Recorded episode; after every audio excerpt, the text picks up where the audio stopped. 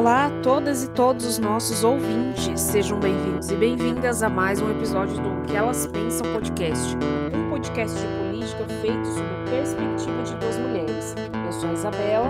Olá, gente, eu sou a Franciele. E os nossos episódios são sempre divididos em três blocos. No primeiro deles a gente fala de Londrina. A gente vai falar de decoração de Natal, porque, né, já tá aí essa pauta.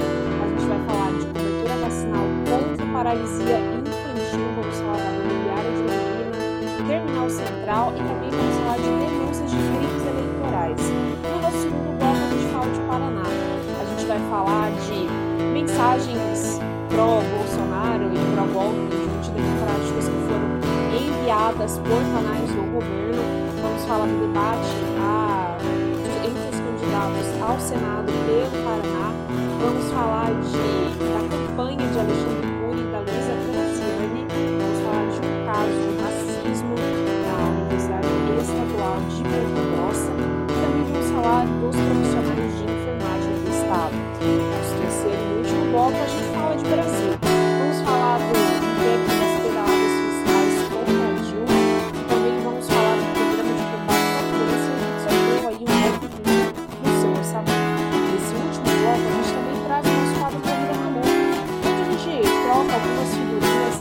sobre essa corrida muito peculiar que é a disputa pela cadeira de presidência da República. A gente vai falar da pesquisa do Datafolha, vamos falar de, do debate que houve entre os candidatos neste sábado, dia 24, e vamos falar de ACM Neto, Instituto Paraná Pesquisas, enfim, hoje o programa tá muito legal. Bora lá, Fran? Sim, vamos iniciar então falando do Natal, né? Que estamos exatamente há três meses, né, Isa, da, da data. E nessa última semana, então, a Câmara de Vereadores aqui de Londrina aprovou, é, por consenso de todos os vereadores, um pedido de informações sobre o valor que a prefeitura vai gastar na decoração de Natal de dois, na decoração do Natal de 2022 aqui na cidade. A previsão do investimento por parte do Poder Executivo é de 5,8 milhões de reais.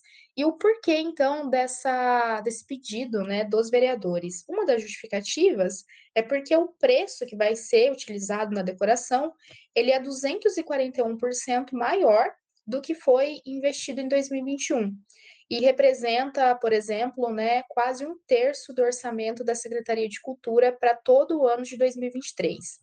É, entre uma das vereadoras, entre as vereadoras né, e vereadores ouvidos aqui pela reportagem da Tarobá News, traz a Flávia Cabral. E ela fala né, que se trata de uma, uma questão for, é, formal e que também que seria algo muito recorrente, recorrente essa fiscalização é, do legislativo. No entanto, é, é importante pontuar também né, que a Associação Comercial Industrial de Londrina pediu, é, fez o pedido da informação sobre a decoração, também querendo né, mais informações. Essa decoração, então, que seria dividida em quatro lotes, sendo recursos destinados à instalação de uma árvore flutuante no Lago Igapó 2, maior né, do que foi no ano passado, e também é, outros, outros enfeites nas praças públicas, rotatórias da cidade. É, eu vi essa questão assim, né? E uma da que me chama, uma das questões que me chama muita atenção aqui é o fato, né, desse valor é, ser 241% maior do que o investido do ano passado, mas, sobretudo, o fato de representar quase um terço do orçamento da Secretaria de Cultura para todo o ano de 2023. Eu acho que isso é, é preocupante, porque a gente sabe, nós já trouxemos aqui, não faz muito tempo, em episódios anteriores, o quanto que a Secretaria de Cultura estava vivendo aqui, né, um desmonte. Isso não está descolado do contexto nacional, em que é, os órgãos de cultura também têm sido esvaziados, mas aqui em Londrina uma preocupação até mesmo, né, com é, ter trabalhadores na pasta, né, há uma dificuldade ali, as pessoas elas se aposentando, não tendo concurso, terceirização, então assim, frente a esse cenário em que a cultura ela tem sofrido com um desmonte, eu acho que o, esse valor ele poderia ser melhor distribuído em, em, ações diferentes do que concentrar tudo isso nessa questão da decoração, né? É, eu concordo com os argumentos de quem fala que a decoração de Natal de Londrina é muito bonita, movimento comércio, movimento consumo, atrai pessoas de toda a região. Concordo com tudo isso, acho que são pontos importantes, mas realmente fica esse gostinho de, nossa, mas é, até que ponto será que é até ético mesmo gastar tanto dinheiro com a decoração de Natal face tantas urgências que existem na cidade, né? É, então fica, fica essa coisa esquisita, assim. Ano passado eu, eu lembro, Fran, que eu fui ver a decoração de Natal, que eu queria sair só para ver a decoração de Natal, de tão animado que eu fiquei com, com como o lago estava bonito, com o comércio que, que foi montado em torno. Mas é, teve o, aquele expresso que ficou circulando pela cidade. Né? Então, acho que é, até, até por tudo que a gente passou nos últimos anos, eu sinto que isso dá um, um traz um pouco de leveza, assim, uma leveza que é necessária, mas uhum. também me fica é, né, coisas que, a, além do lazer, né, tem coisas também que fazem as pessoas terem essa leveza necessária, né, como comida na mesa, salário Sim. ajustado de acordo com a inflação, saúde pública de qualidade. É, eu acho que o que fica para mim é isso, assim, né? A decoração, sem dúvida, tem uma questão de estética, de movimentação de dinheiro, que é importante também, mas eu fico pensando nessa questão das prioridades, sabe? Nesse contexto que a gente está passando, assim. E a Secretaria Municipal de Saúde também divulgou como que está a cobertura vacinal contra a poliomielite, que é a paralisia infantil. É, a meta né, seria chegar a 95%. A campanha começou no dia 8 e termina agora dia 30 de setembro, que é já nessa semana. No entanto, só 45% da cobertura vacinal foi, foi atingida até essa semana. É, crianças de 1 a 4 anos de idade podem receber essa vacina, que é aí pela gotinha. Então, eu, eu particularmente acho bastante preocupante. Paralisia infantil, apesar da gravidade da doença, é uma é, é muito raro, né? A gente ouvir de casos de crianças que tenham sido é, atingidas por essa doença justamente por causa de toda a força da vacinação, de toda a efetividade das campanhas, né? A gente falou tanto dos antivacina no, no último ano, no último episódio, e para mim essa baixa aderência é um dos tristes resultados desse movimento ideológico, que não tem um respaldo científico consolidado. Nossa, sem dúvida, né, Isa? E é importante lembrar que essa campanha, então, ela é voltada especificamente para crianças de 1 a 4 anos de idade e que é, aqui o município, né, ele tem feito diversas ações para tentar fazer com que essa cobertura vacinal ela se torne maior. Eu acho que é bem grave nós pensarmos que é, dez dias antes de encerrar a campanha, nós não atingimos nem ali metade, né, que seria tá em torno de 45%, a ideia é chegar em 95%, né, não tem nem 50% dessas crianças vacinadas. E aí, ações como eu mencionei, né, indo até as escolas vacinar, também foram realizados alguns plantões em shoppings, para tentar atrair né, essa vacinação dos pais responsáveis também a paralisia infantil, que é uma doença é, contagiosa, e aí pode infectar adultos, crianças, e pode levar essa questão da, da paralisia, né, como o próprio nome já indica, e que é muito grave, né, porque você acaba acometendo ali a, a locomoção, mas também causa, né, para além disso, outras dificuldades para as pessoas. E essa multivacinação, então, para que está em curso também, né? Embora o, o enfoque esteja na questão da paralisia, mas para crianças e adolescentes, né, de 0 a 14 anos, e aí pegando vacinas disponíveis como hepatite A e B, também é, febre amarela, é, cachumba, né, que seria ali a, a tríplice viral, também a questão da, da, do HPV, enfim, entre outras doenças. Eu acho que isso tem muito a ver com esse cenário que você lembra de que tem diminuído como um todo, né, no país como um todo, há indicativos do Ministério da Saúde de que a vacinação está aquém dos valores desejados.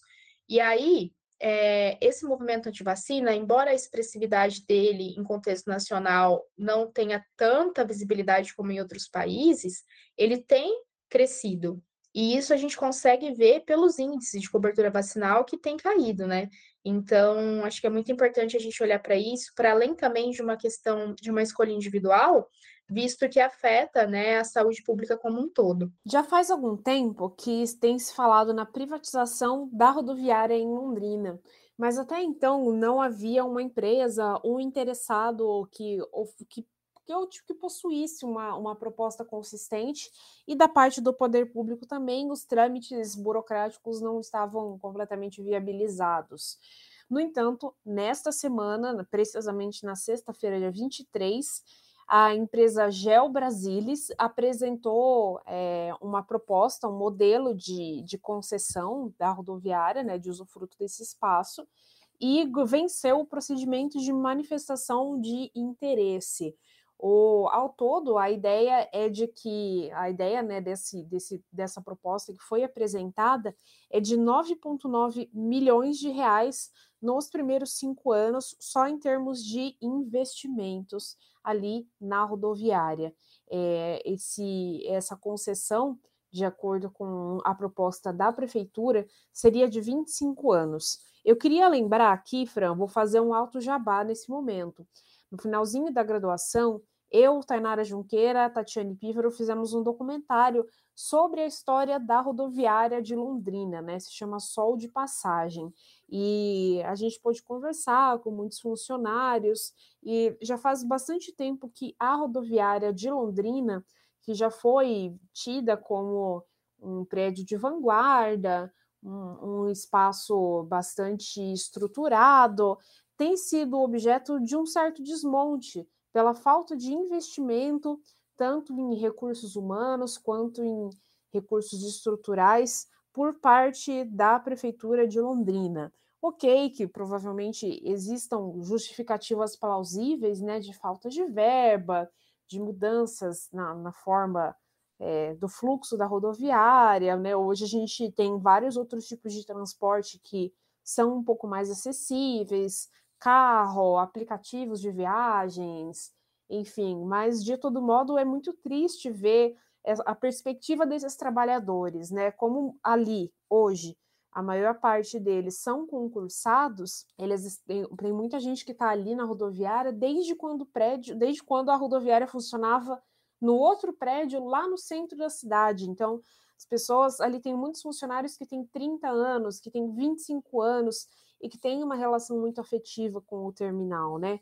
Para além de todo esse sentimentalismo, eu concluo minha fala dizendo que é, a gente tem a ilusão, né? Existe um, um, certo estigma de que tudo que é público não funciona, de que porque é público não funciona, que o funcionário público é uma pessoa acomodada, que já passou no concurso, que sente que não precisa fazer nada. Isso é, essa é uma percepção, de certa forma, equivocada. A gente tem trazido vários casos aqui no, no, no podcast, né, mostrando do quanto a iniciativa privada muitas vezes ela acaba encaminhando para uma precarização do ambiente de trabalho e para uma queda na qualidade dos serviços, né? Então, às vezes a gente tem uma fachada maravilhosa, mas uma condição de trabalho bastante fragilizada, com alta rotatividade, salários muito baixos. Então, é, eu senti durante todo o tempo que eu fiquei na, na, na, realização desse documentário um clima de tristeza e também de muita apreensão. Por mais que a rodoviária de Londrina hoje tenha muitos problemas, é um serviço que funciona e um serviço que funciona muito bem. Enfim, já falei demais. Passo a bola para você, Fran. Ai, que bom que você lembrou, que você trouxe essa do, do, documentário que vocês fizeram, porque se você não falasse, eu com certeza ia falar dele. Tá disponível, né, no canal do, do YouTube, Telejornalismo El, super recomendo para que vocês vejam, ficou uma produção muito massa.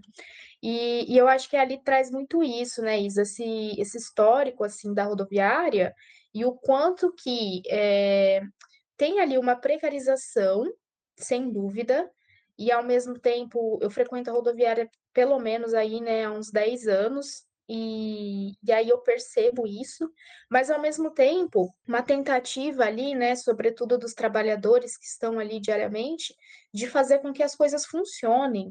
E eu acho que no documentário também isso fica bem evidente, assim, né? A tentativa de, apesar de todo o sacateamento, dos cortes, da falta de um olhar mais atento em relação à prefeitura, e os demais poderes, se tem ali uma, uma resistência diária daqueles trabalhadores para fazer com que a rodoviária permaneça é, fornecendo os serviços que ali estão e, e, com qualidade, o que de fato acontece, né?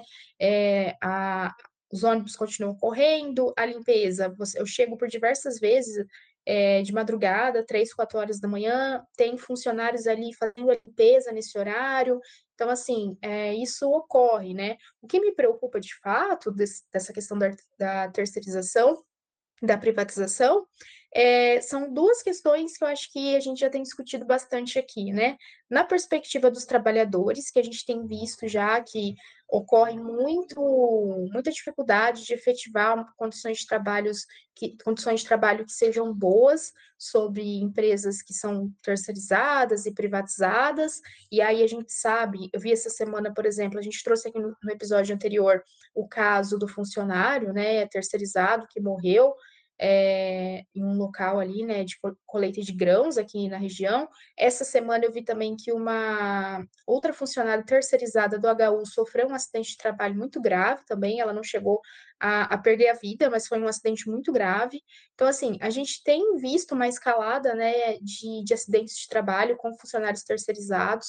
Isso não é uma prerrogativa aqui só do Paraná, de Londrina, no país como um todo. E aí tem essa perspectiva dos trabalhadores e tem também né, o fato de que você desonera né, uma responsabilidade que é do Estado que é cuidar disso e é passado para a iniciativa privada, né? Então, acho que tudo isso é, é muito sério e eu fico pensando também o quanto que isso vai ressoar nas pessoas que dependem né, dos serviços da rodoviária, porque a gente sabe que com a privatização tende a aumentar ainda mais né, o custo dos serviços. É, para além disso, também acho que é importante a gente pontuar que nessa semana foi colocado, né, que tá abriu prazo para que uma empresa que tenha interesse ali em ser responsável pela reforma do terminal central, esse processo então, né, de, de escolha de licitação ele está em aberto. Os serviços vão custar cerca de 2,3 milhões de reais e o que, que inclui nesses serviços de reforma? Adequação de ambiente, instalações elétricas, reforma dos banheiros e pintura e pintura externa a expectativa é que haja essa resolução da empresa que vai ser responsável nas próximas semanas. E aí, entre a, as medidas também, né, também está em curso licitações para que empresas concorram ali aos quiosques dentro do terminal central que funcionavam, né, até antes da pandemia. Com a pandemia, eles foram fechados, hoje em dia não está mais, é, funcionando, mas a ideia é que esses serviços voltem a acontecer também dentro do terminal central. Enquanto isso, nessa reta final de campanha, Londrina registrou 67 denúncias de crimes eleitorais através do aplicativo do TSE, que permite que os crimes sejam diretamente notificados para o órgão. No Paraná como um todo, foram 1.114 denúncias. A maior parte dessas denúncias, segundo o Tarumba News, seriam aí compra de votos, santinhos e crimes contra a honra. Eu, Fran, sinceramente, achei até pouco, assim, por não ser uma campanha municipal, né, por ser uma campanha estadual e federal nesse ano de 2022, até que achei tranquilo. Considerando as peculiaridades do nosso país, Londrina, eu achei que viria coisa pior, de verdade. Sim, eu acho que também é um dado. Embora a gente saiba também que provavelmente esse número seja, esteja subnotificado, né? Mas, é, considerando aí a estatística que foi colocada pelo TSE de 67 denúncias, eu também acho um número é, pequeno frente à dimensão né, das eleições nacionais, como você bem lembrou. E aí, Neis, eu acho que, ao mesmo tempo, é importante notar algo que eu acho que cabe discussão, mas é importante, acho que, trazer uma dimensão dela, que é o fato de que o TSE ele tem aprimorado né, essa questão de, de mecanismos para tentar é, combater a, a existência né, de, de crimes eleitorais. A gente sabe que isso tudo surge num contexto muito difícil, né, em que a questão das urnas eletrônicas, do voto, né, tem sido muito questionado. Então, acho que ações como essa, que demonstram que tem trabalho sendo feito, são importantes, né, para demonstrar que, de fato, esses discursos eles não têm lastro na realidade, né. Bem, a gente chega assim ao final do nosso primeiro bloco do programa. A gente começou falando de decoração de Natal, falamos de cobertura vacinal contra a paralisia infantil, falamos de privatização rodoviária, falamos do terminal central e terminamos agora comentando denúncia de crimes eleitorais pelo aplicativo do TSE. E agora a gente começa o nosso segundo bloco do programa falando de um disparo de mensagens que aconteceu da noite aí do dia 23 para o dia 24 de setembro. Alguns usuários que são cadastrados aí no sistema do PIA, que é o Programa de Inteligência Artificial usado pelo Estado do Paraná, é quem, quem já entrou aí no site do Detran para fazer alguma solicitação já teve que lidar com essa plataforma e essa plataforma aparentemente foi hackeada de alguma forma ou enfim, foi invadida de modo que disparou mensagens pró-Bolsonaro e também de teor antidemocrático. Coisas como Bolsonaro vai vencer no primeiro turno, se Bolsonaro não ganhar as eleições, a gente vai para a rua, a gente vai instalar o caos. É, também houve mensagens do teor, o capitão conta com você. E aí, PT, Partido dos Trabalhadores e seus aliados fizeram uma notícia crime contra o governador né, que não é pessoalmente contra o ratinho, mas contra a cadeira, por causa desse disparo de mensagens, né?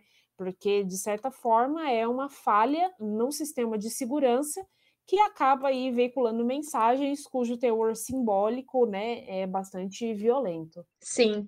É, consequentemente, né, o, o governo emitiu uma nota falando né, que o, o caso será apurado pela Companhia de Tecnologia da Informação e Comunicação do Paraná. O governo do estado repudia qualquer tentativa de uso político, manifestação antidemocrática e etc. O fato ocorreu a partir de uma empresa terceirizada e ela foi notificada pela Celepar. Celepar. Para além da dimensão política, né, disso, ideológica e tudo mais, me incomoda bastante, né, Isa, o fato que não é a primeira vez que o governo do estado e aí a gestão do Ratinho Júnior, né, tenta sempre trazer, tirar, na verdade, né, tirar a responsabilidade do governo frente a ações e jogar a bucha, digamos assim, né, a responsabilidade para empresas terceirizadas.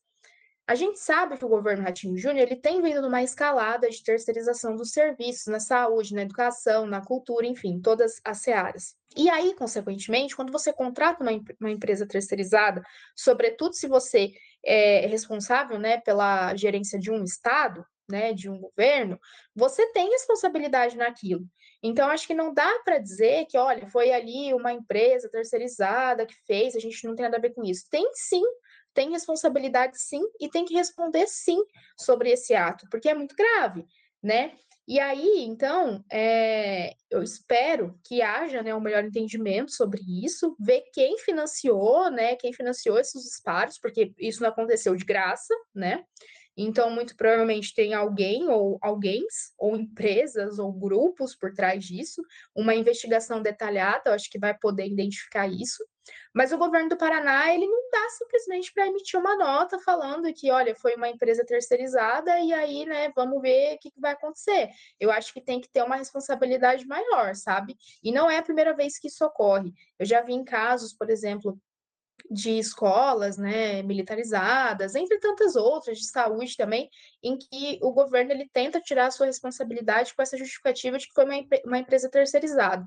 Não é tão simples assim, né? Inclusive, sob o aspecto legal, o governo do estado tem responsabilidade pelos terceiros que são contratados para desempenhar as suas funções. Então, imagino que, a princípio, o governo do Paraná vai ter que responder de alguma forma e se responsabilizar por essa situação. Uma reportagem, opa, Vou, vou, quase que eu erro aqui a pauta. Essa semana, no dia 19, houve o um debate pelos dos candidatos ao Senado pelo Paraná. Esse debate foi organizado pelo coletivo de sindicatos em Londrina e mediado pelo nosso colega Fábio Silveira, meu amigo, que já esteve, inclusive, aqui no nosso podcast, né, Fran?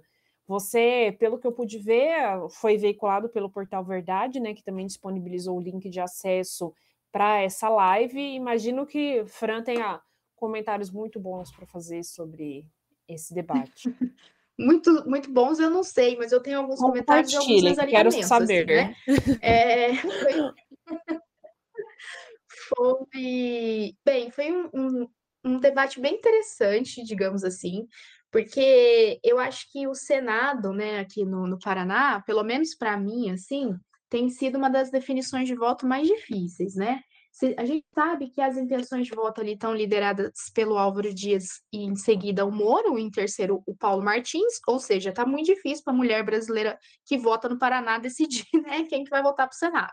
Tem até uma, algumas correntes ali, né, de pessoas que se colocam de esquerda, defendendo uma espécie de voto útil aí, com muitas aspas, no, no Álvaro Dias, para fazer com que o Moro não ganhe, né?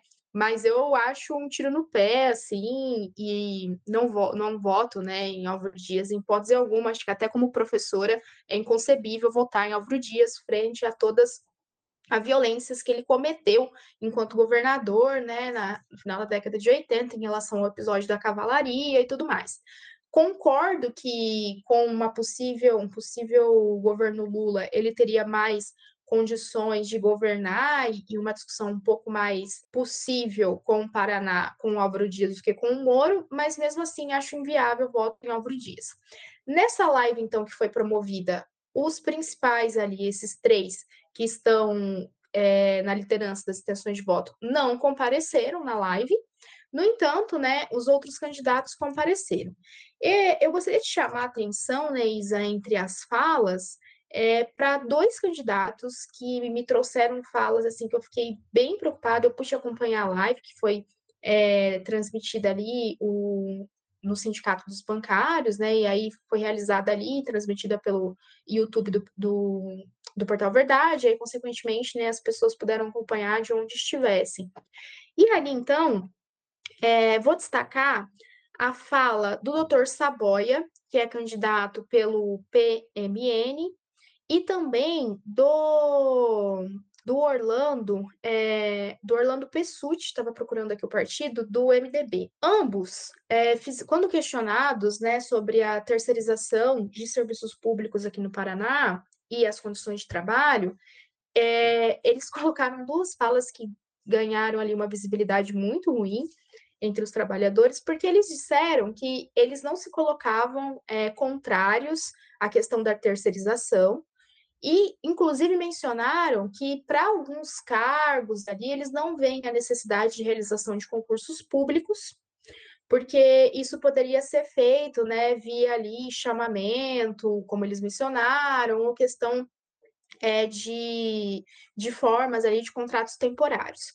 Para além disso, também, ambos, o candidata, ambos candidatos, quando foram questionados sobre aumento de violência contra grupos subalternizados, tanto esse doutor Saboia quanto o Orlando Pessutti também fizeram falas ali que eu considero bem difíceis, principalmente ali doutor Saboia, quando traz uma perspectiva de que é, o aumento da violência, os casos de feminicídio, de homofobia estariam ligados para estariam relacionados a uma criação que não seguisse uma perspectiva cristã e que por sua vez não estaria ali trazendo com que fossem, me lembrou muito aquele discurso das famílias desajustadas, colocadas pelo Mourão em ocasiões anteriores, né?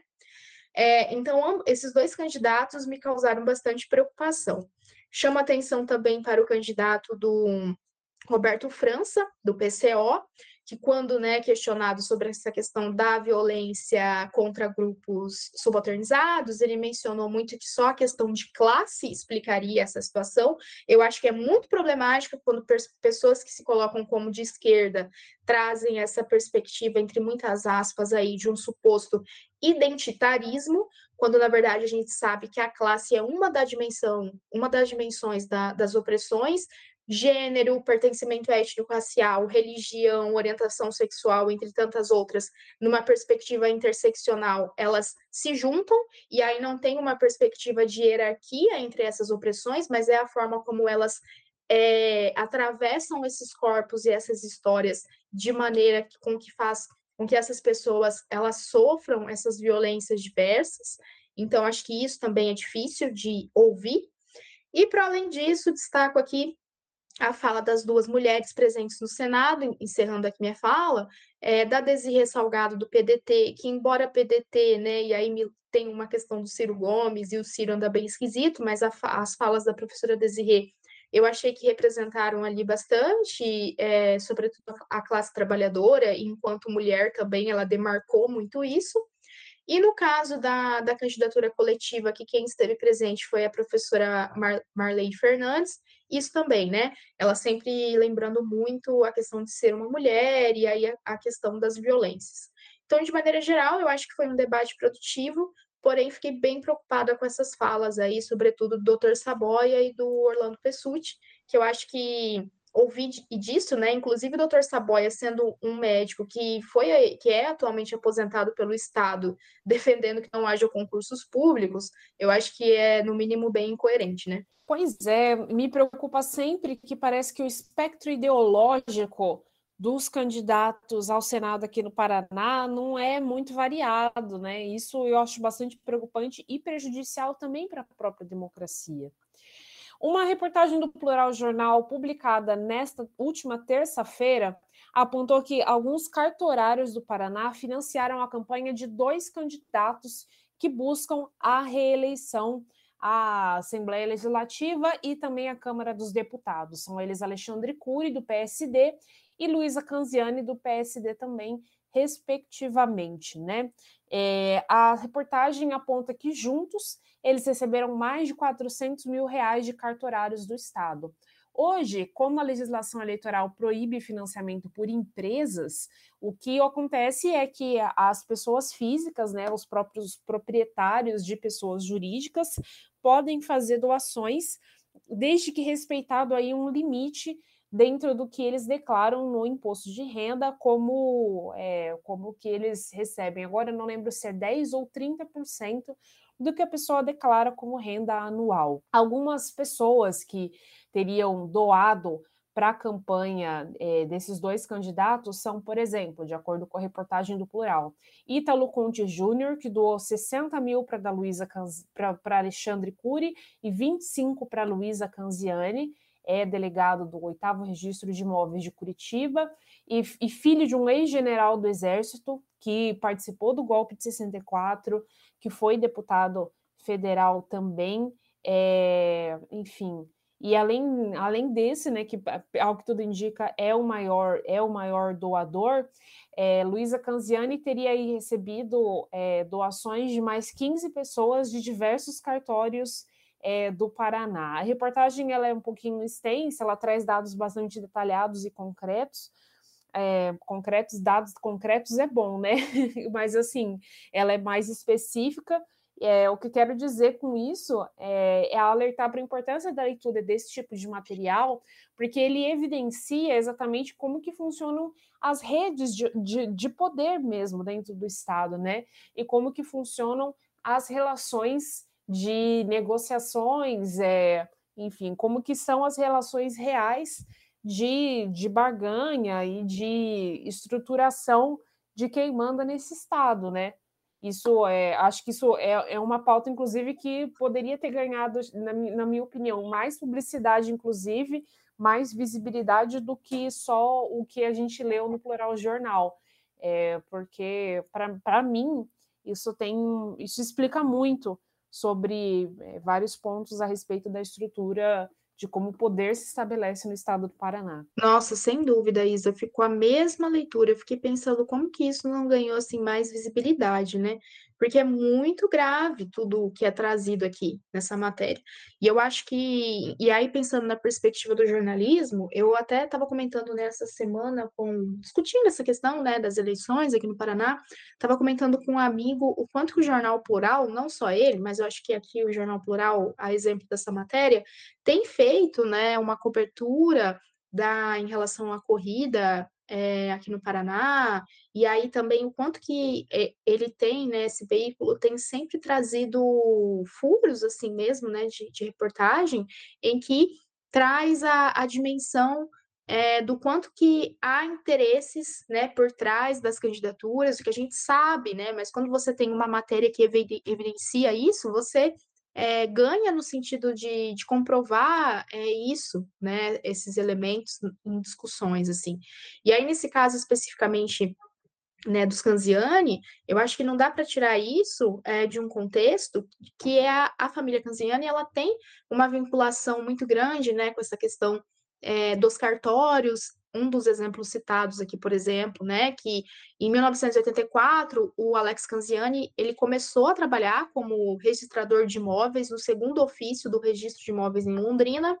Dois anos depois, quando sua avó se aposentou, assumiu a gestão do cartório, que exerce até hoje, né, embora tenha sido eleito por cinco mandatos consecutivos como deputado federal. Então, assim, isso é um entre tantos outros exemplos que são é, elaborados aqui pela reportagem. Acho que isso é muito importante para a gente perceber né, o quanto que essas pessoas, essas candidaturas, elas trazem esses interesses outros.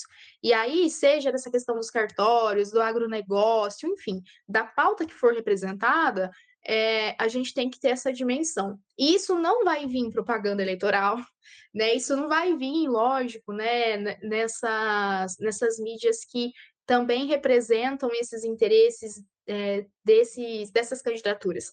Isso vai vir por veículos que têm essa perspectiva, né, de uma comunicação que seja mais anti-hegemônica, né, que seja contra-hegemônica e que faça esse papel de investigação e de denúncia, né? Então, acho que é a dimensão desse trabalho desenvolvido por esses veículos, como o plural aqui, para a democracia, é fundamental. Um caso que também foi revelado pelo Plural Jornal, que isso, isso é o tipo de notícia que me dá uma angústia assim no coração, é de que alunos da Universidade Estadual de Ponta Grossa, especificamente do curso de agronomia, teriam aí trocado mensagens de teor é, racista e nazista, né? Segundo a reportagem do Plural Jornal, é, eles tiveram aí a, enfim, conseguiram disponibilizar algumas, algumas dessas mensagens, né? É, enfim, que são pessoas, quando, se vocês puderem ver a reportagem é, em si, eles borraram o nome e o telefone das pessoas, mas as pessoas ficaram trocando é, várias figurinhas com tipo beleza preto, é, gay aqui não. É, toda vez que alguém posta essa figurinha, um preto é baleado. Uh, também é, mensagens é, ironizando é, racismo, uh, viva o preconceito, enfim, a gente, a gente, de verdade, assim, vamos ser bem realista com as coisas, né? A gente sabe que esse tipo de diálogo e de conversa é frequente no mundo que a gente vive, né, Fran? A gente muitas vezes acaba ficando muito tempo, muito é, convivendo muito dentro de determinadas bolhas, né? Nas quais os nossos colegas que são da universidade, que são do jornalismo, repudiam e acham horrível esse tipo de, de conduta. Mas esse mesmo reconhecimento não existe em muitos setores da sociedade. Eu, eu não tenho a menor dúvida de que é, esse tipo de, de mensagem aqui, talvez se fosse num outro contexto, não sofreria nenhum tipo de penalização, sabe? Justamente porque ainda faz parte da cultura da nossa sociedade. Mas, de todo modo, independente do que a UEPG venha a fazer em relação a isso, eu acho que tem um teor pedagógico importante, não só com os alunos, mas também com a sociedade, de mostrar e de deixar claro que esse tipo de comportamento, por mais que venha disfarçado aí com muitas aspas, né, de um momento de humor e diversão, de humor e diversão não tem nada. Nossa, sem dúvida, né? E aí, entre as figurinhas, é, uma delas é, trazia a seguinte mensagem, né? Abre aspas. Negros são pesados em arrobas. E aí eu acho que isso não dá para tirar de contexto de que o presidente da República, né, no Brasil, que nega a existência do racismo, ele já falou, inclusive, né, em, em visita a, a quilombolas, né, colocando que ali, abre aspas novamente, né, de acordo com a fala dele, o mais, o mais leve ali, né, pesaria sem arrobas, né, entre outras diversas violências. Então, né, Isa, eu, isso me remete muito a esse contexto que a gente tem atravessado de intolerância, e aí eu, eu lembro, né, que tem a professora Esther Solano, na USP, que ela menciona, ela, eu gosto bastante de ler os textos dela, e ela menciona, né, que o bolsonarismo, com é, a derrota do Bolsonaro, ele não vai acabar, porque ele representa exatamente essas diversas violências, né, pelas quais a sociedade brasileira foi forjada, né, pensando aí a questão da escravidão, da violência contra mulheres, LGBTQIA+, povos originários. No entanto, o fato de você ter uma pessoa em um cargo de extrema relevância e visibilidade, que é a presidência da República, que reafirma discursos como esse, empodera né, essas violências. Então, assim, é, é, claro que ali Bolsonaro não estava diretamente ali dentro da UEPG e dentro desse grupo, mas ele reforça né, essas violências. Então, eu acho que isso também é importante da gente pontuar, né? E para além disso, uma outra pauta aqui do Paraná que também tem a ver né, com essas violências racistas, foi realizado agora, em virtude dos 200 anos da independência do Brasil, um desfile cívico é, na cidade de Piraí do Sul, que contou ali, né, durante esse desfile com crianças é, negras, né, pretas e pardas, vestidas de escravos, é, e isso ganhou uma grande visibilidade, né, não à toa, e tem aí feito com que haja uma investigação por parte do Ministério Público do Paraná, que vai entender né, quais foram as motivações para que esse desfile tenha ocorrido dessa forma, trazendo essas crianças nessa situação, é, de acordo com a matéria que saiu é, no plural, mas também foi, foi repercutido, inclusive, também em veículos é, nacionais, eu vi na Folha, de São, na Folha de São Paulo, entre outras, é, colocando que vai ocorrer isso em segredo, né, visto que se tratarem de menores de idade, e isso tudo, né, Isa, eu acho que é muito sério, porque a gente vive um contexto em que é, a população negra, e se nós pegarmos no caso dos jovens, é, adolescentes e crianças negras, eles enfrentam dificuldades diversas, inclusive nessa questão da evasão escolar, né, de serem evadidos das escolas, exatamente por uma questão de racismo. Para os nossos ouvintes, né, que nos acompanham semanalmente, vão lembrar que na semana passada nós trouxemos que o racismo foi um dos elementos apontados por aquela pesquisa é, desenvolvida pela Unicef como uma da, dos fatores que levam crianças, adolescentes a evadirem das escolas no Brasil. E quando você vê ações como essa, que você traz ali mais uma vez a população negra em situação de violência, vulnerabilidade, depreciação, você reafirma com que aquela a escola e consequentemente espaços de aprendizagem, de poder, não são espaços que teriam sido seria legítimo que essas pessoas estejam. Então, acho que isso é muito grave e, por mais, em nenhum sentido pedagógico, é, pode ser utilizado para tentar justificar uma ação como essa, porque não tem nada ali que, que tenta trazer algo de ensinamento ou algo nessa perspectiva. Muito pelo contrário, é reafirmar a violência, né? E os profissionais da enfermagem do Paraná decidiram também paralisar suas atividades a partir desta quarta-feira, na é, a paralisação foi de 24 horas por causa da suspensão que o Supremo determinou do piso nacional da enfermagem, que já havia aí sido aprovado pelo Congresso, né? Isso foi decidido a partir de uma, uma ação direta de inconstitucionalidade que foi aí proposta pela Federação Brasileira de Hospitais, Confederação Nacional de Saúde e outras entidades patronais, né? Essa discussão do piso da enfermagem já tem se arrastado há alguns meses e a gente teve um, um momento de vitória, né? e aí parece que é, esses os profissionais dessa categoria aí sofreram uma revolta muito grande. É, de heróis da, da pandemia, né? O que a gente está vendo é, é, é, é, até de uma leitura romantizada que eu acho que em muitos momentos a gente teve nos últimos anos sobre a atuação dos profissionais de enfermagem, a gente está lidando com uma situação de um manifesto de desrespeito com essa categoria, né? Que é muito precarizada que sofre com condições de trabalho que são muitas vezes bastante desfavoráveis e que agora aí estão tendo que empreender uma luta, uma verdadeira luta de rua, paralisação e greve para conseguir aí ter o mínimo da sua dignidade, que é um piso salarial. Sim, sem dúvida. Eu, em virtude dessa mobilização, né, eu pude entrevistar a Olga Estefânia, que é presidente do Sindicato dos Trabalhadores da Saúde Pública do Paraná, o Sim de Saúde, e ela, numa fala muito crítica, né, não à toa, a essa medida né, do Barroso, que foi ratificada né, pelo STF com os demais ministros, que é então né, essa suspensão do piso até que seja apontada a origem de pagamento, né?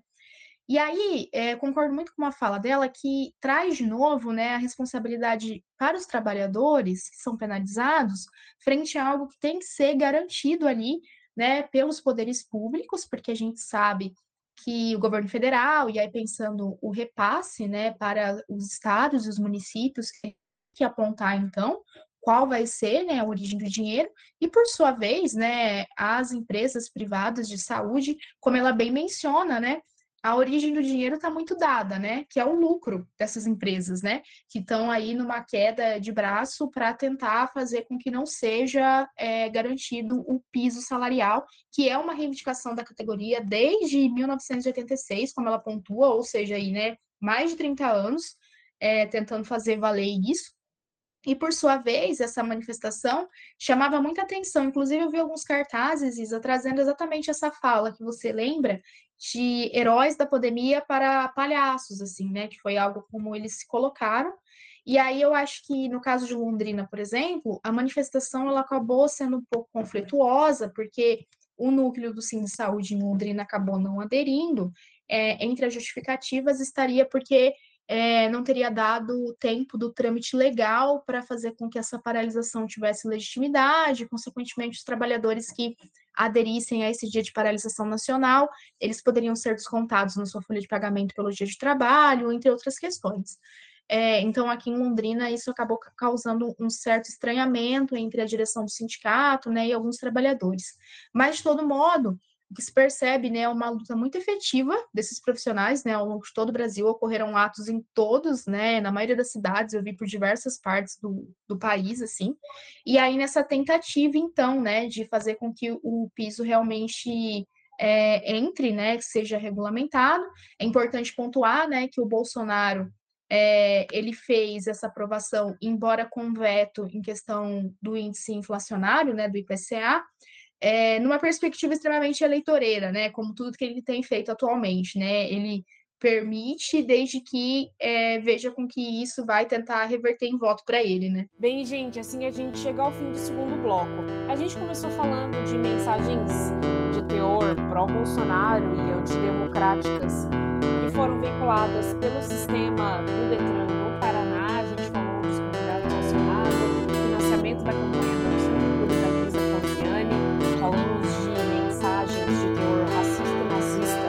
trocadas em alunos da estadual de Ponta Grossa e terminamos falando do piso dos profissionais de enfermagem. Agora a gente começa o nosso terceiro e último bloco do programa falando do inquérito das pedaladas fiscais. Há seis anos, quando houve o golpe que consolidou o impeachment da Dilma, esse inquérito das pedaladas fiscais foi a motivação formal, foi a motivação jurídica da destituição de Dilma do seu cargo, né? Porque se afirmava que através dessa prática ela teria aí incorrido em penalidades, em delitos que impediam a permanência dela no cargo. No entanto, o próprio MPF pediu o arquivamento desse inquérito. Dilma não chegou a ser condenada, inclusive a gente comentou aqui que em, em outros momentos o próprio Temer, né, que foi o vice dela, que foi a favor de todo o processo de impeachment e da destituição do cargo, falou que Dilma era muito honesta, contradizendo o que ele próprio manifestou há algumas, há alguns anos, né, em outras primaveras, assim, digamos, e acho que é, vejo como, de certa forma, uma. Ok, que ainda é, acho que é pouco, mas vejo como, de certa forma, uma reparação, né? É bastante comum, é, é bastante comum que esse tipo de coisa aconteça, mesmo quando a gente tem um político que de fato é que de fato tenha cometido as ilegalidades, porque o processo de impeachment é, para menos, assim, no meu entendimento, até como profissional da área do direito, o processo do impeachment sempre é político. Ele sempre é político. Mesmo quando a gente, por exemplo, tivemos, por exemplo, Collor, que também foi um presidente que sofreu impeachment por uma outra conjuntura, por uma outra, por outros fatores, é um político bastante diferente da Dilma, mas o processo também foi político, né? Então, a gente vê que depois é, o argumento burocrático ele se perde com o tempo, né, Fran? E acaba é, com medidas como essa, como é o próprio arquivamento do inquérito das pedaladas fiscais. Sim, sem dúvida. Eu, quando vejo essa notícia aqui, eu só consigo pensar em um comentário, né? Foi golpe, sim, né? A gente já falou isso por diversas vezes, e isso, né, mais uma vez, ratifica o quanto que teve desses interesses políticos por trás da derrubada da Dilma. Eu acho que, para além de tudo isso, é, toda vez que eu vejo essa questão da Dilma, uma das coisas que mais me pega e que mais me, que mais me traz sofrimento é o fato de, de saber o quanto que a Dilma ela sofreu diversos processos de violência ali, que para além dessa questão da violência política, que hoje, né, comprovando esse inquérito das pedaladas, que é importante lembrar, ela foi retirada do governo, né, e um dia, no dia seguinte, isso foi é, autorizado, é, o fato das violências que ela sofreu por ser uma mulher, né, o fato como ela foi retratada, as formas, né, misoginia diversas em que ela foi vítima, né, os machismos. Então, assim, eu sempre que olho para ela, isso é a primeira coisa que me vem, assim. Eu sempre tenho vontade de, para além de, de questões de, de, proximidade ideológica, enfim, eu sempre que olho para Dilma, eu tenho vontade de dar um abraço, porque eu acho que as violências com que ela foi submetida realmente foram muito graves, muito severas, e, e, eu acho que é muito simbólico se nós considerarmos que foi a primeira mulher que chegou né, ao cargo da presidência no país. Assim. Então, eu sempre. Esse assunto da Dilma é um assunto que, para mim, sempre me, me comove muito e me desperta nessa né, questão, enquanto mulher também, do quanto que ela foi violada, sabe? E eu acho que, de certa forma, é uma reparação, né? Trazer isso a público, e ela fala isso, né? Ela, na reportagem aqui na Folha de São Paulo, entre outras entrevistas que ela deu sobre o caso, ela coloca, né? A verdade veio à tona, demorou, mas a, a justiça está sendo feita. Eu espero que a, a, justiça permaneça sendo feita e que todas as violações com que ela sofreu se tornem, né, cada vez mais discutidas e não se repitam com outras mulheres que venham ocupar a presidência e os diversos cargos políticos, os espaços de poder, enfim, todas as esferas, né? A Dilma é foda, né? A Dilma é muito foda. Eu Sim. acho ela muito foda. Enfim, sem nem o que falar também essa semana. Em contrapartida, né, França? De um lado a gente tem isso, do outro, Bolsonaro corta a verba do atendimento ao câncer para liberar dinheiro para o orçamento secreto. Que ele falou no debate ontem à noite, né? Que ele não, não sabia, que ele não tinha gerência nenhuma sobre isso, que o orçamento é secreto. Enfim, além de outras baboseiras aí que a gente sempre ouve ele falando, né? A verba do tratamento para doença, que esse ano foi de 175 milhões, ano que vem, 2023, vai passar, vai passar para 97, sendo que é aí uma das doenças que mais mata no Brasil e que muitas pessoas, né, acho que a grande maioria, inclusive, não teria condições de arcar com um tratamento na rede particular. É caríssimo fazer um tratamento para câncer, com quimioterapia, com o tanto de, é, o tanto de idas ao hospital, a medicação que tem que ficar tomando em casa depois. Então, assim, é, se isso se, se isso não é má fé, se isso não é o, o mais profundo descaso com as pessoas, então eu não sei o que que é, né? Além desse corte no também no atendimento é, do combate ao câncer da rede pública de saúde, ah, também houve uma, uma redução no setor de saúde indígena, que desceu de 1,64 bi para 64 milhões, 664 milhões, ou seja, é, 1 bilhão de reais a menos. É, o programa de saúde bucal, é, o investimento caiu de 27 milhões para 10,5, né, ao menos nessa previsão. Então, é, acho que a reportagem do Brasil de Fato, né, é, o presidente Gonçalo Vecina, ex-presidente da Anvisa, fala o óbvio, isso vai causar a morte de muitas pessoas. Sim, e aí eu acho que é interessante, aí, com muitas aspas, né, o quanto que os cortes nos programas de saúde que têm sido feitos são programas voltados sobretudo e que vai atingir, né, mais uma vez, as camadas mais pobres e vulneráveis, né? Porque além disso, também essa semana ele fez, né, anunciou cortes no, na, no programa Farmácia Popular, que chegam aí a quase 60%, e no Mais Médicos, que a gente sabe também que é um programa que cujos profissionais eles atendem sobretudo é, estão no SUS, né, e atendem sobretudo é, pessoas mais pobres. Então isso também é muito sério, né, Isa? E aí essa questão que ele tira dessas prioridades, né, como o acesso à saúde, que é um direito fundamental, para conseguir manter o orçamento secreto. Embora ele tenha, ele diga, né, por diversas vezes, inclusive no debate ontem, que nós trataremos no nosso quadro Corrida Maluca, que ele não tem nada a ver com essa questão do orçamento secreto, né, tentando tirar qualquer é, suspeita em relação à forma como ele praticamente rifa né, o governo para o centrão. E aí, é, mas embora também ele venha com esse discurso, Datafolha colocou né, que para 69% da população existe sim corrupção no governo Bolsonaro. Então, esses discursos dele também não sei até que ponto realmente estão atingindo né, a população como um todo. Mas eu acho que é muito grave, muito triste né? A gente vê o quanto que saúde, educação sempre foram áreas extremamente penalizadas, mas sobre o governo Bolsonaro a gente tem, é, nossa, ido para trás, assim, um retrocesso gigantesco que, independente do governo que vem aí, não vai ser fácil é, recuperar, né, todos esses índices que a gente tem decaído, que foi tão difícil a gente avançar, mas que está sendo muito fácil de é, acabar com tudo, né? Vamos para o nosso quadro Corrida Maluca?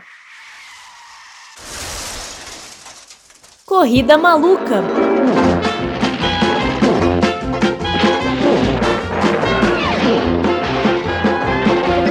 Falando então, né, da pesquisa que foi divulgada pelo Datafolha essa semana, que coloca uma oscilação do Lula subindo de 45% para 47% dos votos e o Bolsonaro mantendo ali 33%.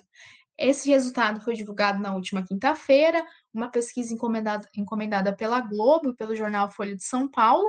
É importante né, dizer que, é, além do Lula e do Bolsonaro, o Ciro Gomes se manteve em 7% e a Simone Tebet também em 5%. Essa pesquisa ela também é importante porque ela ouviu é, um percentual de pessoas significativo, foram ouvidas 6.754 pessoas em 343 cidades entre os dias 20 e 22 de setembro. A margem de erro é de dois pontos para mais ou para menos. É, entre os dados aqui que eu acho que chamam atenção, é o fato de que o Lula ele vai melhor que o Bolsonaro entre as mulheres, e aí um índice muito é, significativo de 20 pontos de diferença. O Lula tem 49% das intenções de voto entre as mulheres e o Bolsonaro 29%. Também entre os jovens, de 16 a 24 anos, o Lula tem 54% da preferência e o Bolsonaro 24%. É, entre os mais pobres, também, né, que recebem até dois salários mínimos, o Lula tem 57% e o Bolsonaro 24%. Entre os católicos, o Lula 53% e o Bolsonaro 28%. E o que é, eu acho engraçado, entre os beneficiários do Auxílio Brasil, o Lula tem 59% e o Bolsonaro 26%. Então a gente percebe, né, que essa tentativa eleitoreira aí de trazer o Auxílio Brasil, aumentar, né, o valor e tudo mais, também não tem dado muito efeito, né, Isa? Em, rela em relação às regiões, também, né, o, o Lula liderando em todas elas, a maior distância é no Nordeste, né, em que o Lula lidera com 62% e o Bolsonaro tem 24%, mas na, nas demais regiões também o Lula na frente, né? No Sul, por exemplo, que sempre foi né, uma região mais voltada né, para o conservadorismo e não o, cujo o governo do PT, os governos do PT não têm né, tanta, é, tanta experiência consegue né, chegar, mas se percebe aí um empate, né? O Lula está com 40% e o Bolsonaro 39%. Então a gente tem percebido que mesmo aqui no Sul, é, a questão da adesão ao bolsonarismo tem ficado um pouco frágil, né? A internet foi meio tomada por memes nessa semana de uma entrevista que Lula deu para o programa do Ratinho, né? Uma coisa a gente não pode negar, Lula é muito carismático, né? Justamente é, uma coisa que Bolsonaro não tem, que é esse carisma de falar com as pessoas. É, teve um trecho determinado da, da entrevista na qual é, Lula fala assim: é, você mesmo também era mais feliz naquela época, né? E Ratinho ficou ali, deu uma hesitada, deu uma olhadinha para a câmera rápida, que acabou entregando que ele de fato estava pensando que provavelmente é que sim, ele era mais feliz naquela época. Isso Ganhava muitos... mais. Exato, isso rendeu muitos e muitos memes nas redes sociais. No entanto, é, parece que essa é, não, a audiência não foi tão boa até porque a gente né, vê que é um, um público que o público da SBT, do programa do Ratinho, não é um público tipicamente cativo do Lula, mas é, pelo menos acho que a repercussão nas redes sociais foi bastante favorável para ele. E neste sábado, ontem, dia 24, a gente teve um debate que foi organizado aí por um pool de veículos de comunicação, foi SBT, CNN, Estadão, Rádio Eldorado, e teve outros veículos também que, enfim, procure no Google. Brincadeira, gente, eu, eu, é, foram vários outros veículos mesmo, e a falha foi minha falha de apuração de não trazer todos eles logo de plano, né?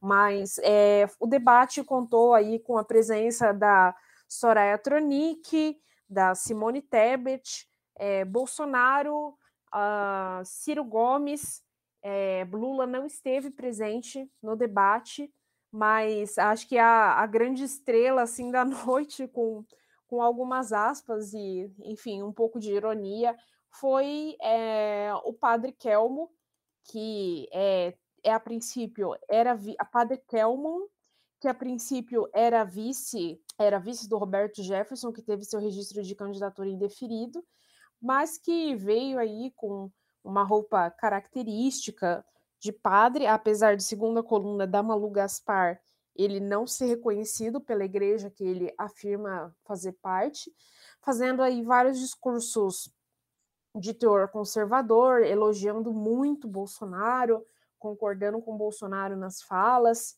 Então, assim, é, ah, e também Felipe Dávila do Novo estava nesse debate, antes que eu me esqueça.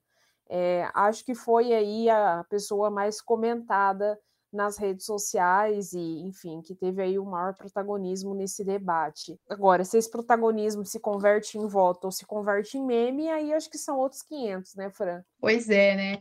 Nossa, eu confesso que esse padre ele me desanimou demais, assim, e depois, né, agora conversando com você, né, agora pela manhã, que soube que nem padre de fato ele é, né? Mas ele tentou trazer muito essa ideia, né? Como se ele fosse praticamente assim, é, escolhido por Jesus Cristo, literalmente, né, em terra para ser padre e chamando o Brasil é, de uma grande paróquia, enfim, é muito um discurso muito de direita e me preocupou bastante, assim, confesso, para além dos memes, né? Porque é uma visão de política muito voltada, assim, nessa... numa direita que é uma direita que lesa, diria até de uma extrema direita, né? Que lesa direitos fundamentais, assim, né? É, eu vi que um dos principais embates, né, que ele teve ali durante o, o debate foi exatamente com a Simone Tebet, né? Porque ele a questionou a questão do feminismo e do direito ao aborto. E aí ele mencionando, né, de que só aí ela a gente sabe, né, que a Simone Tebet ela conversa com um, um tipo de mulher, né, que não, aí não dá para a gente é, tirar, acho que de contexto, que é uma mulher, sobretudo branca, de classe média, classe média alta, que tem escolaridade, que está inserida no mercado de trabalho formal, que é cristã, né, e que é uma parcela da, do que representa ser mulher, né, no, no Brasil, mas que não é só isso, né, existem outros segmentos de mulheres, né, que a gente precisa pensar e contemplar e que não está incluída nessa perspectiva da Simone, né.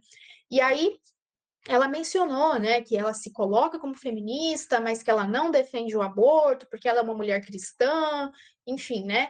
E aí, nesse debate com ela, né, ele questionando, falando, né, do aborto enquanto assassinato de crianças, enfim, essa perspectiva bem direitosa mesmo.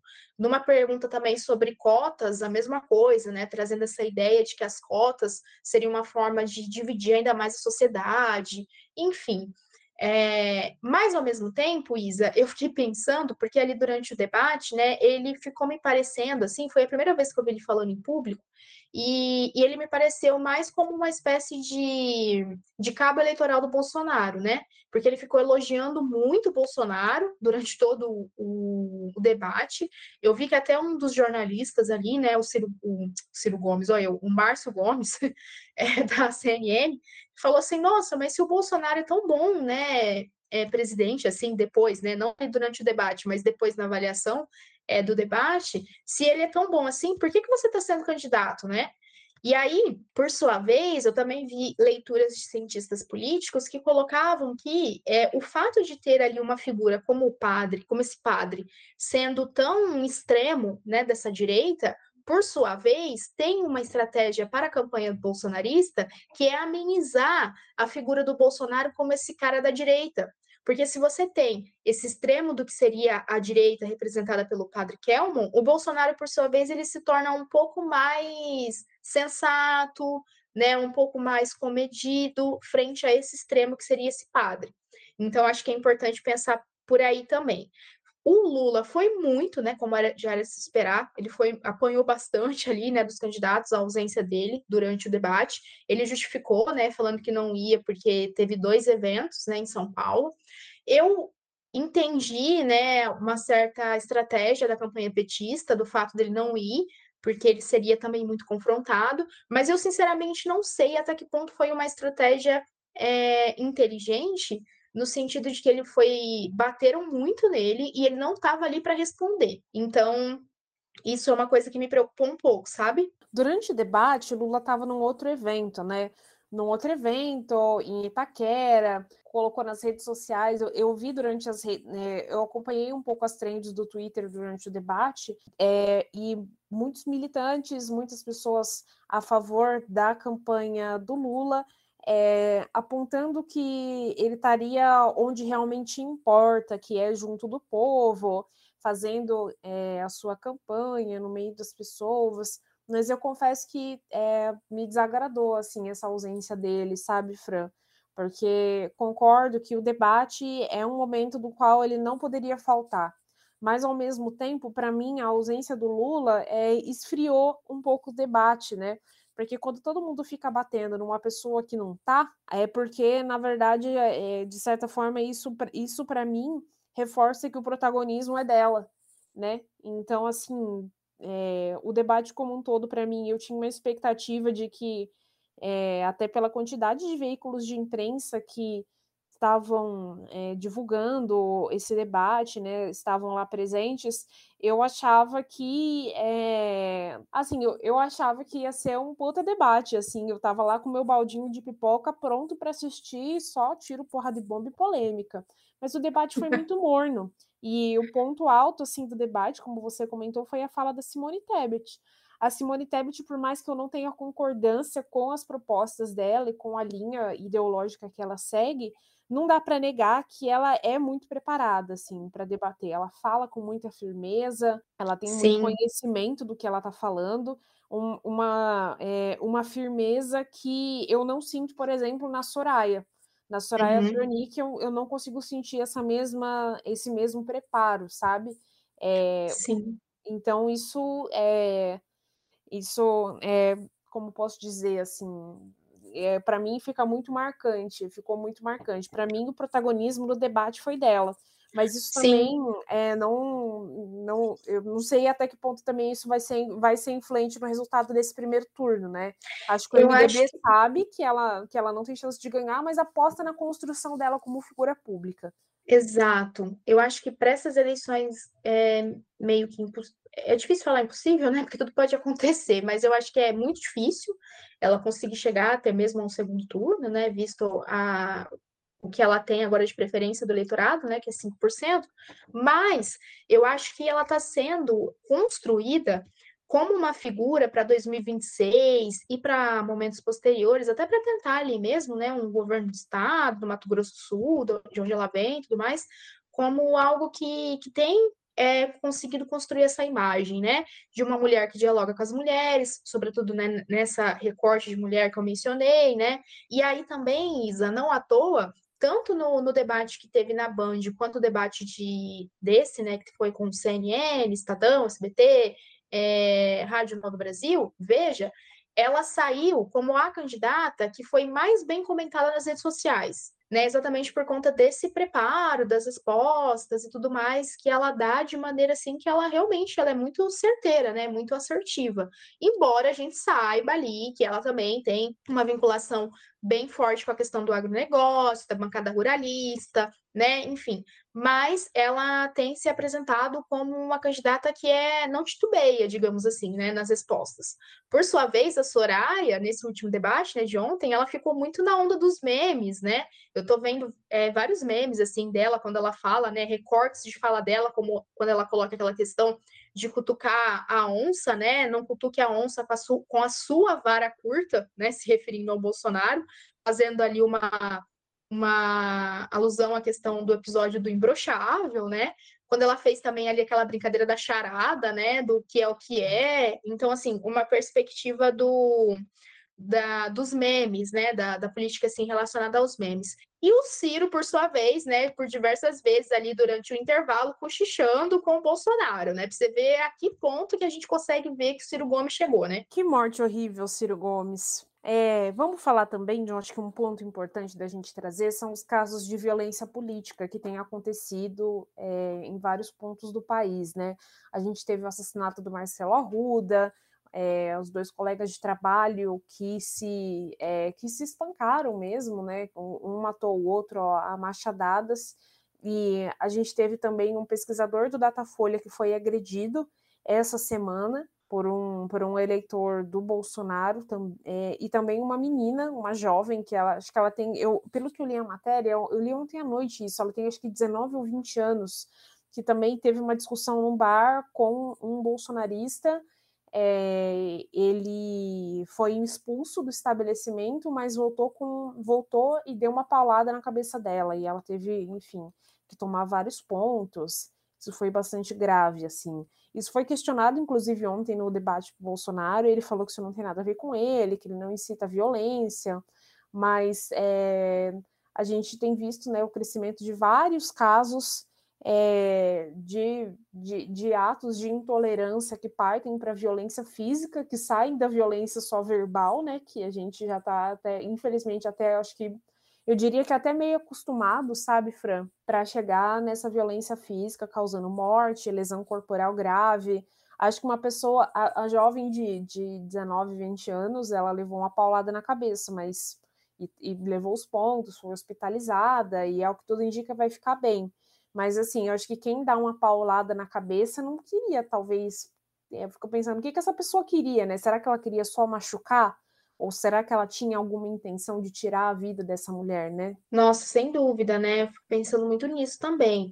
E aí, é bem isso também que você falou, né? De que ele, quando ele foi questionado sobre esses episódios de violência, ele falou que ele não tem nada a ver com a paçoca, né? Que ele não teria nenhuma ligação. Só que ele incita isso, né? Não dá para esquecer aqui que logo que ele venceu as eleições, uma das primeiras falas dele foi: vamos fuzilar a petralhada né? E, e, aí, de fato, ele não estava lá em Foz do Iguaçu quando o bolsonarista assassinou o Marcelo Arruda. Ele não estava no Mato Grosso quando um outro bolsonarista também é, assassinou um petista. Ele não estava nesse bar especificamente em Angra. Ele não estava é, em uma outra ocasião, que foi quando em Ariranha, né, no interior de São Paulo, um, um bolsonarista foi lá e agrediu é, um dos rapazes ali, né, que estava fazendo a pesquisa do Datafolha. Aqui em Londrina, recentemente também, né, a gente teve o caso de um professor, inclusive nosso, né, que teve o carro que andando, né, aqui em Londrina com a, o carro com a toalha do Lula, ele, o carro dele, né, jogaram um monte de fezes no carro. Tudo bem, estava ali. Teve um caso também no Piauí, quando ele mencionar, eu não estava nesses lugares, não tem como me culpar, de fato, ele não estava. Porém, os discursos dele, que ecoam por todos esses espaços, pelo país e para além do país, porque a imprensa internacional também já reconhece essa incitação da violência por parte do Bolsonaro, ele reafirma esses atos e naturaliza esses atos, né? Então, acho que isso que é muito grave, né, Isa? O fato de trazer como se fosse uma violência que não tivesse vinculação com ele, mas tem sim tem essa vinculação, né? Inclusive porque muitas dessas pessoas, quando cometem esses atos de violência, eles mencionam é, o nome do Bolsonaro, né? Estão vestida, vestindo é, roupa, entre outros acessórios que, que fazem é, referência ao Bolsonaro, né? Mito, sai entrando, gritando mito, enfim. Então tem essa vinculação. No caso especificamente dessa moça, né, que foi, ela tem 19 anos, que foi agredida num bar em Angra dos Reis, ela, o agressor ele foi localizado, ele foi atuar, autuado né, por lesão corporal, no entanto, ele vai responder em liberdade por se tratar, abre aspas, aí, de um crime de menor potencial mas eu também me incomoda bastante essa ideia de que seja um, crime pequeno, não acho que seja, sobretudo nesse contexto que a gente tem atravessado de escalada de violência política. Um outro dado importante que foi divulgado pelos jornais nessa semana é de que o partido do Bolsonaro pagou 2,7 milhões ao Instituto Paraná Pesquisas em 2022 para a realização aí de. É... Eu ia falar pesquisas eleitorais, mas eu vi que ficou um pouco repetitivo e não achei um sinônimo melhor. É, enfim. A, é, ainda isso vai ser melhor investigado, né? Isso foi veiculado pela Folha de São Paulo, que apontou esses valores e também que a empresa tem um contrato de 1,6 milhões de reais com o governo federal, contrato esse que foi assinado em março.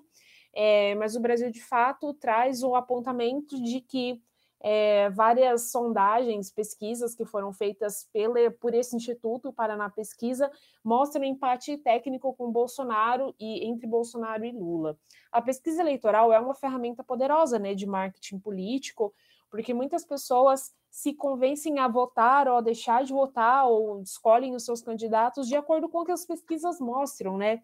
Querendo ou não, isso influencia muito, e acho que a gente não pode tratar isso como uma burrice, ou ah, a pessoa está votando como se fosse corrida de cavalo, porque até a gente, né, Fran?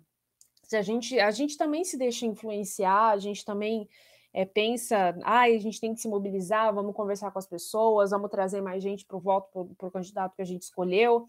Então, é, acho que é, é, um ponto importante da gente trazer, mas que aí a, a averiguação das ilegalidades vai ter que ser é, investigada ao longo dos próximos meses. Sim, sem dúvida. E aí uma coisa que, que eu acho interessante dessa pauta, né, Isa, é o fato de que, assim, embora o Bolsonaro, o governo Bolsonaro e os bolsonaristas, eles é, não acreditem nos resultados das pesquisas, sobretudo porque tem trazido o Lula na frente, por sua vez, eles investem, gastam muito dinheiro com pesquisa, mas com pesquisas que vão trazer o resultado que eles querem ver né, na pesquisa. Então, assim, é engraçado, porque se tem um discurso que é ecoado muito, né, pelo, pelo Bolsonaro, de que essas pesquisas não têm nenhuma validade e tudo mais, no entanto, ele gasta muito com pesquisa também. Então, opa, se eu não acredito, por que, que eu invisto tanto dinheiro nisso, né? Mas aí, é, voltando a isso, assim, né? Que são pesquisas que trariam ali uma realidade muito diferente. Eu acho que, assim, nessa última semana, sobretudo com os últimos resultados e ali algumas movimentações do vira-voto, sendo inclusive encampado por alguns artistas, cantores nas redes sociais, isso tem alimentado muito uma esperança, né, nos setores progressistas de centro-esquerda que o resultado da eleição poderia ser garantido no primeiro turno. Enquanto uma brasileira que sofre sobre o governo Bolsonaro, é, e todo mundo que nos ouve sabe aqui que a gente não faz campanha para o Bolsonaro, né? Eu também queria muito que isso fosse garantido no primeiro turno. Mas eu acho ainda um pouco difícil de que isso realmente ocorra, porque a gente ainda está vivendo né, um racha muito grande e tudo mais. Mas, de todo modo, as pesquisas têm indicado um cenário de favoritismo do Lula. E aí, quando você vê outras pesquisas aqui que colocam, como essa, né, do Paraná, pesquisas que coloca ambos ali empatados ou muito próximos, com uma divergência menor, é, no mínimo, muito esquisito, porque, por sua vez, você tem ali diversos outros institutos que colocam que essa diferença seria maior a respeito do Datafolha, IPEC, enfim, entre outros, né? Então, assim, é, eu acho que é mais uma tentativa ali de tentar criar né, uma realidade que não tem, de fato, é, justificativa nos fatos, que é algo que o bolsonarismo tenta travar mesmo até para incitar né, a sua militância, para mantê-la ativa, para votar de fato ali no primeiro turno no Bolsonaro e, por sua vez, manter esse grupo coeso para um possível segundo turno, sabe? Um caso também que acho que é importante da gente comentar aqui que ficou bastante, que repercutiu bastante, né, e repercutiu bastante mal nas redes sociais, foi o fato da Semi Neto ter se declarado como pardo nas eleições é, desse ano, né? É, várias pessoas compartilharam nas redes, eu, até em vários jornais. É, na verdade, assim, nas redes teve várias piadas de que ele teria feito aí um bronzeamento artificial, de que ele teria aí feito algum tipo de procedimento estético para aparecer é, com a pele mais escura do que a que ele de fato tem, né? E o negócio pegou muito mal, assim, ficou muito feio. Foi noticiado pelos jornais, ele negou que tivesse feito qualquer tipo de procedimento, mas é, não sei, assim, eu confesso que como posso dizer assim? Estou pensando uma frase que eu posso dizer sem que eu tome nenhum processo. É, o antagonista mesmo divulgou que ele caiu cinco pontos na, nas, nas pesquisas, né? Ele acabou despencando, assim, pegou tão mal que ele não, não conseguiu convencer, assim. A impressão que me deu é que ele tentou dar uma repaginada modernex, assim, com camisa sem gravata, pardo, não sei o quê, mas assim, não convenceu, sabe? É exatamente isso, né, Isa? Ele decaiu, né, nas intenções de voto, ele passou, ele estava no caso da liderança, né, e ali para o governo da Bahia, e ele perdeu cinco pontos, ficando né, em segundo lugar, como você bem lembrou. E, e, essa ideia né, do possível bronzeamento artificial, o que é né, extremamente desrespeitoso, assim, não consigo pensar em outra palavra, mas isso não é também uma realidade, né, só de lá, a gente sabe que aqui no Sergipe, por exemplo, né, teve o Alessandro Vieira também, que se é, declarou pardo, em eleições anteriores né, não tinha se declarado, e aí, a gente, o que eu acho que fica de pior, assim, nisso tudo, né, para além do, do desrespeito em relação né, aos negros, pensando aí nessa junção de pretos e pardos, é o fato de que essas pessoas elas fazem isso, sobretudo numa perspectiva eleitoreira, né? Porque qual é a função da pessoa, né, se colocar como pardo, uma vez que em, em, eleições anteriores, né, se colocava como branco. Então é uma tentativa, né, de tentar dialogar com esses setores que a gente sabe que compõem ali, né, a maioria da população. Então, eu acho que isso é o que fica de pior, assim, e fica mesmo como uma, um descrédito, né, muito grande. E aí, nesse caso, né, da Bahia, que foi que ganhou bastante visibilidade, mas que tem acontecido em diversas partes, né, do país, assim. E aí, só que ele ainda lidera, né, essa preferência, embora ele tenha caído nas pesquisas, o, o ACM Neto ali, ele tem uma vinculação muito forte, né? E tem alguns grupos, inclusive, colocando que é, a, a chance né, do, do candidato do PT levar ali o governo da Bahia não é significativa, e pessoas colocando essas o quanto que a direita tem também crescido ali né, no Nordeste, sobretudo pensando na Bahia, né, e outros estados ali. Então, acho que tem que, que, ficar de olho em como que vai sair os resultados das eleições também, o que a gente vai ficar sabendo provavelmente a partir da próxima semana, né? Vamos para o nosso quadro de indicações? Bora lá? O que elas indicam? Vamos lá, então. O que, que você vai indicar? Eu comecei a ouvir a nova série do. A, a, na verdade, a nova série não, né? A nova temporada do Projeto Humanos, que é o caso de Altamira, do Ivan Mizanzuki. É, é, os episódios estão bem mais curtos agora, é, só uma, uma hora, uma hora e pouquinho, né? Diferente do caso Evandro, que os episódios eram bem extensos, mas a apuração detalhada do Ivan continua, é, assim, continua impecável. É, eu senti que os episódios são um pouco mais produzidos, com narrativas que têm uma pegada um pouquinho mais literária, é, com uma sonoplastia mais, é, mais elaborada. É, mas o caso em si é bastante pesado, assim, eu, eu, eu gosto desse tipo de, de podcast de true crime, mas é, eu recomendo aos ouvintes que escutem no dia que vocês estão bem, assim, porque a história é super pesada. E tô aí, tô acompanhando, a minha indicação da semana é essa. E você, ah, Fran? que massa! Eu comecei a ouvir, mas aí eu acabei indo para outras coisas, mas eu bem interessante também, tem que retomar, na verdade.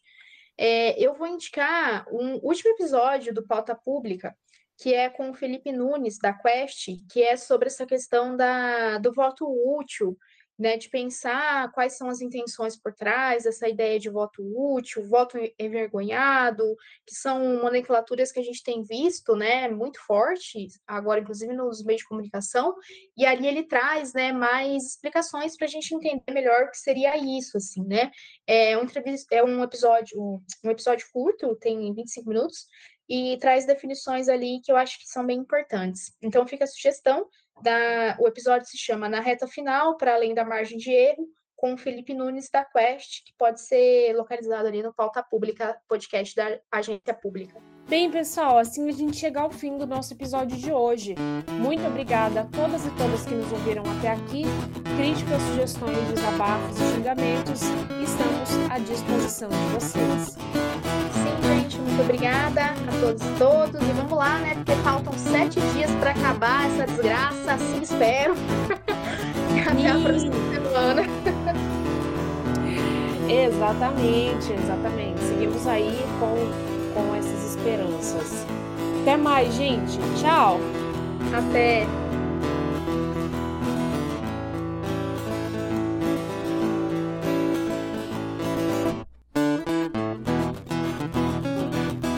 Esse episódio foi produzido por mim, Isabela Alonso e pela Franciele Rodrigues. A música de abertura é Comida, dos Titãs. A voz da vinheta Corrida Maluca é da Leiliane Pesqueira. Por sua vez, a voz da vinheta do quadro Que Elas Indicam é da Márcia Neme Busalávio e a música é Amarelo do Emicida. A nossa arte foi feita pelo Leonardo Pedroso.